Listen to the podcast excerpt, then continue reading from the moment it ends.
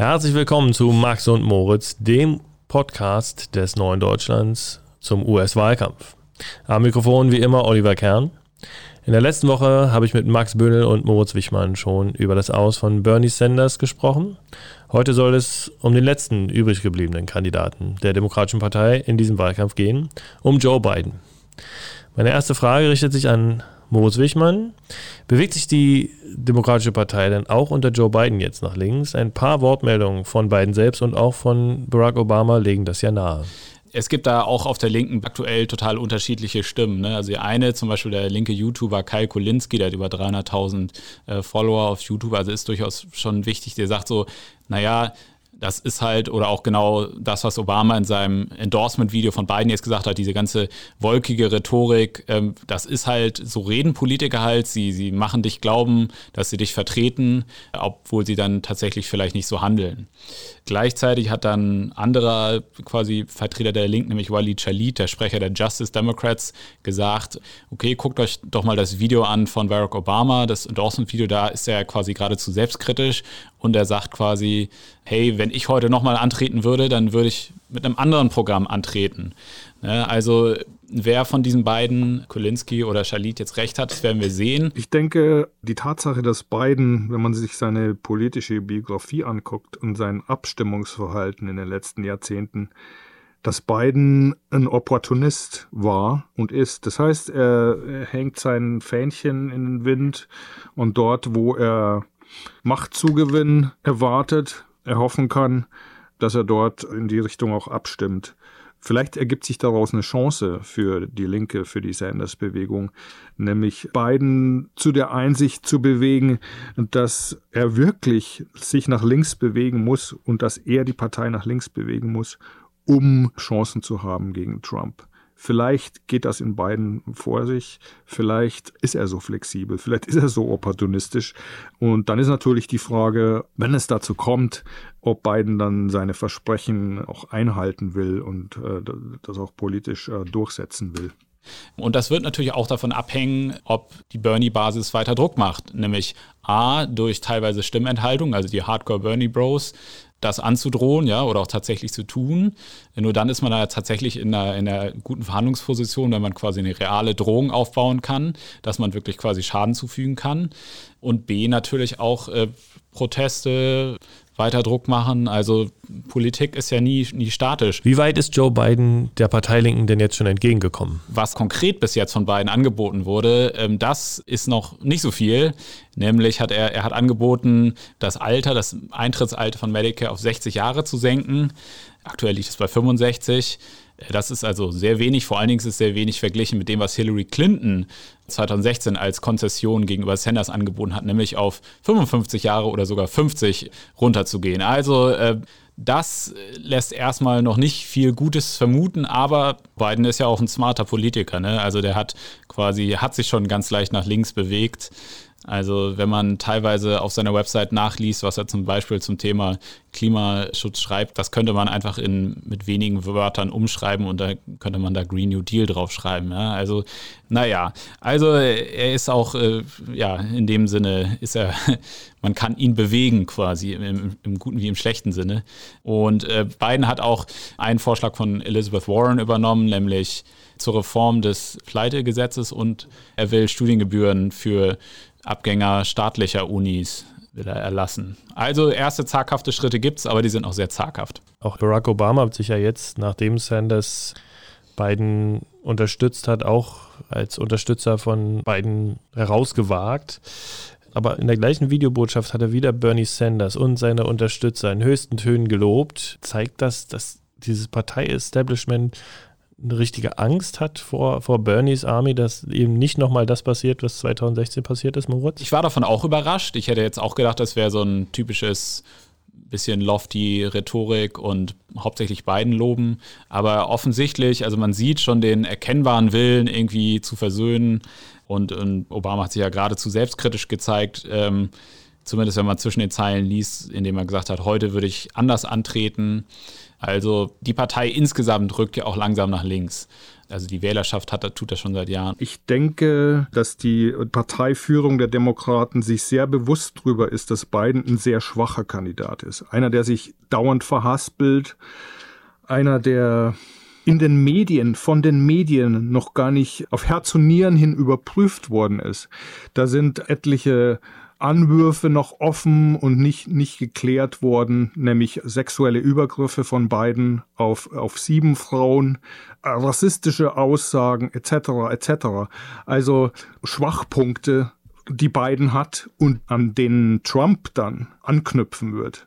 Also vor, vor drei, vier Wochen war noch äh, so die, ähm, die Theorie vorhanden, auch in, in Zirkeln der demokratischen Parteiführung, dass Trump Biden auffressen würde im Wahlkampf. Ich denke also, dass die Parteiführung sich sehr bewusst darüber ist, dass mit Biden sehr schwacher, wackeliger Kandidat auf den Beinen steht. Und es gibt ja auch schon Gerüchte, dass die Parteiführung irgendwann mal Biden absägen könnte und den New Yorker Gouverneur Andrew Cuomo an seine Stelle setzen könnte. Da muss ich jetzt mal einhaken. Also ich glaube weder, dass Cuomo jetzt noch irgendwie reinkommt, also vielleicht dann in vier Jahren oder so, wenn man dann denkt, okay, äh, eine Amtsperiode für Biden würde reichen, wenn er dann gewählt wird. Zweitens kann ich mir überhaupt nicht vorstellen, dass Donald Trump anfängt, über Rassismus oder Sexismus bei seinem Gegenkandidaten zu sprechen, denn alles, was er dazu gemacht hat, ist viel schlimmer. Und da öffnet er einfach eine Flanke. Ich glaube, das wäre taktisch unklug, aber das da weiß man ja bei, bei Donald Trump nie, wie er das wie er das nimmt. Doch, er macht das sogar schon. Also er macht schon aktiv Wahlkampf gegen Joe Biden, also im, zum Thema Demenz. Und garantiert wird auch ähm, Tara Reid eine prominente Rolle spielen. Und zwar nicht, weil es nicht auch Vorwürfe gegen ihn gibt, sondern weil er dann, auch wenn das alles überhaupt nicht vergleichbar ist, die Vorwürfe gegen Biden und die Vorwürfe gegen ihn, das ist quasi beim Wähler bleibt der Eindruck haften, so, naja, beide sind irgendwie haben irgendwie Dreck am Stecken. Und das ist alles, was Trump braucht. Wenn wir eigentlich festgestellt haben, dass Bernie Sanders schon der progressive, der mutigere, der nach vorne denkendere Politiker war und ist. Und Joe Biden ja eher einer, der jetzt nicht so nach vorn gewandt ist, der ständig in seinem Wahlkampf immer wieder betont, wie toll er mit äh, Barack Obama zusammengearbeitet hat und was sie da alles so Tolles gemacht haben und da müsste man doch weitergehen. Und das fanden offenbar die demokratischen Wähler auch gut so. Also für mich ist das ein Make America Great Again. Version 2.0. Äh, eben nicht, wir wollen wieder zurück in die 50er Jahre des letzten Jahrhunderts, sondern irgendwie wieder in die Obama-Zeit zurück. Ist das so, dass die Demokraten gerade denken, Hauptsache Trump weg und irgendwie wieder dahin, wo wir vor zehn Jahren waren, Max? Ich denke schon, die Angst ist schon vorhanden, dass Trump weitere vier Jahre und, und äh, möglicherweise noch länger im, im Weißen Haus sitzt. Nachdem die Angst dominiert, ist die große Frage, wer kann Trump besiegen? Und da herrscht, glaube ich, die Meinung vor bei vielen Demokraten, bei der Mehrzahl der Demokraten, dass es nur einer kann, der ihnen selber vertraut ist, der etwas anbietet, was man konkret vor Augen haben kann. Und das ist halt eine Nostalgie, ein Blick zurück auf die angeblich goldene, tolle Obama-Zeit. Das ist ein, denke ich schon, ein Blick zurück, weil alternativ wären Reformideen wie Medicare for All oder gratis Studium etc., da würde sofort die Frage aufgeworfen werden, ja, wer soll denn das alles bezahlen? Biden ist Uncle Joe. Das ist der Uncle Joe, der immer schon auf dem, auf dem Sofa saß und immer da war und immer vorhanden war. Und jetzt ist er vorne weg. Und wenn der verspricht, dass es wieder so wird wie früher, das ist nachvollziehbar und hinter so einen können sich die, die Leute stellen. Es gab in der Presse vor dem Super Tuesday einen Vergleich mit der Situation der Republikaner 2016, dem Vorwahlkampf 2016, ähm, ob das jetzt dasselbe sei. Nämlich, Donald Trump war der Außenseiter, genau wie Bernie Sanders dieses Mal erneut ist. Der Außenseiter setzt sich durch, weil quasi das Establishment es nicht schafft, sich zu einigen auf einen Kandidaten, weil das Establishment schwach ist, weil das Establishment sich nicht einigen kann. Es gab die Annahme oder es stand als Theorie im Raum, dass das dieses Mal bei den Demokraten auch so sein würde. Das ist aber nicht so, wie wir jetzt wissen. Und es war deswegen nicht so, weil das Establishment durchaus zwar in letzter Minute erst, aber sich einigen konnte und zu radikaler und entschiedener Intervention fähig war. Und weil zweitens eben auch die Wähler selber anders drauf waren. 2016, die Wähler der, der Republikaner, die wollten das ganze Establishment zum Teufel schicken. Deswegen, die wollten Trump, deswegen haben die den gewählt. Das ist bei den Demokraten offensichtlich nicht so. Also die Demokraten sind die staatstragende Partei. Das zeigen auch Umfragen. Viele Demokraten vertrauen zu einem sehr hohen Maße so Medien wie CNN oder MSNBC. Ja? Also, und ich glaube, das geht dann teilweise ja tatsächlich bis zu einer Art von Blue Mager. Selbst wenn das bedeutet, sie müssten über die Belästigungsvorwürfe der ehemaligen Mitarbeiterin Tara Reid völlig hinwegsehen? Ganz allgemein denke ich, dass eine Mehrzahl der Demokraten, ich glaube 60 Prozent oder 61 Prozent, so oder so loyal zur Parteiführung stehen und loyal stehen zu den Organisationen, die eng mit der Parteiführung verknüpft sind. Also von den Gewerkschaften bis hin zu den Parteiunterorganisationen. Und das sind Männer und Frauen.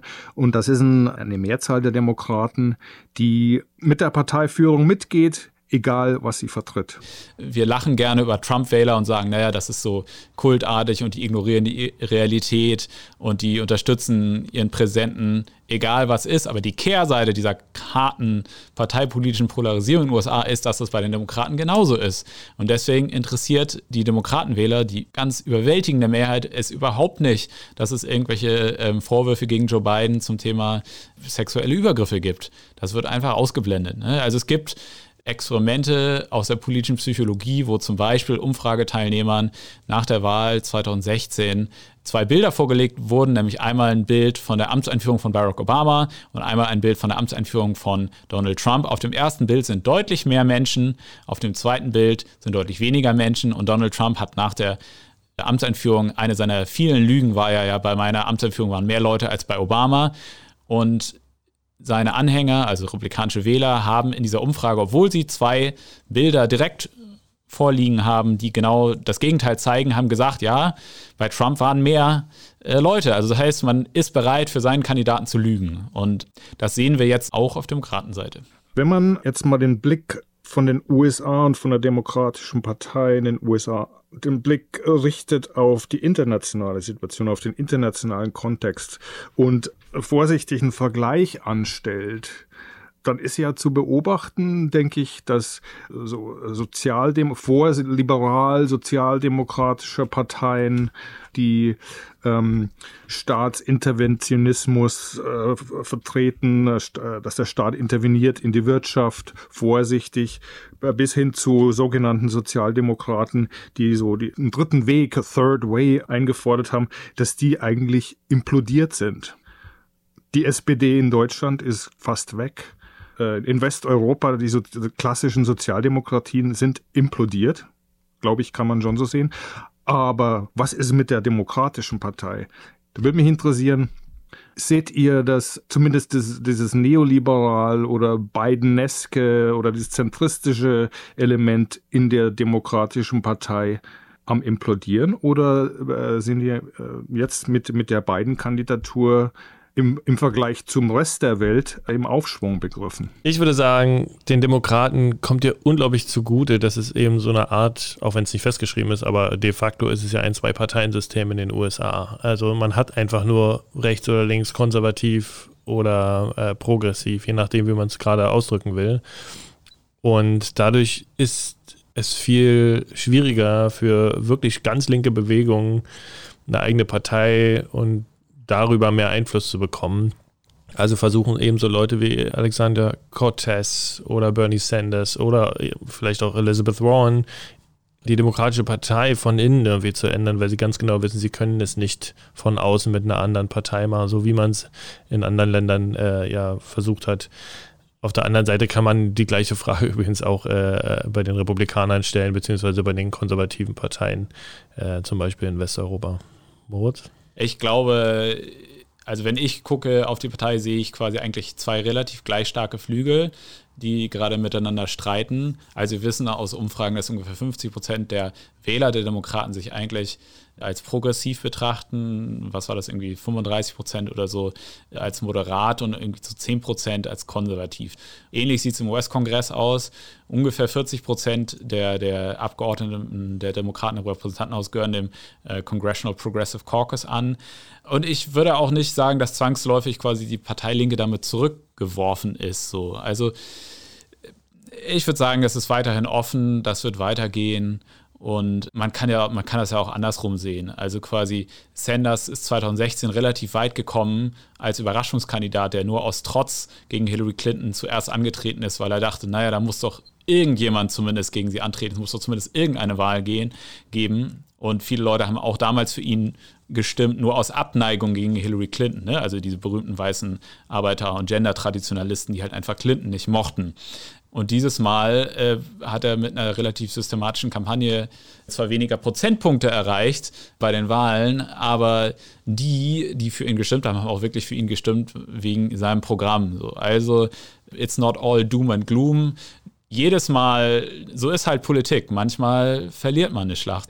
Jedes Mal, wenn irgendwie Linke verlieren, dann gibt es immer so Sektiere, die sagen, ja, haben wir euch ja schon immer gesagt, schließt euch bitte meiner kleinen Splittergruppe an, wir werden jetzt wirklich die Weltrevolution zu Wege bringen. Und jedes Mal wird das versanden. Das zeigt die Geschichte der erfolglosen Drittparteigründung in den USA.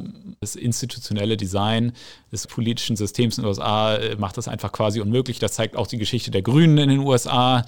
For the better or worse ist leider, führt kein Weg daran vorbei, in der Partei zu arbeiten für, für progressive, linke Sozialisten USA oder so und in der Partei quasi Macht aufzubauen und die Partei selber zu ändern. Na, ich freue mich jetzt schon auf den Podcast nach der US-Wahl am 3. November, wenn wir dann darüber reden, ob der Sieg Joe Bidens, der dann vielleicht gekommen ist, nun das Comeback der SPD hier in Deutschland einläutet.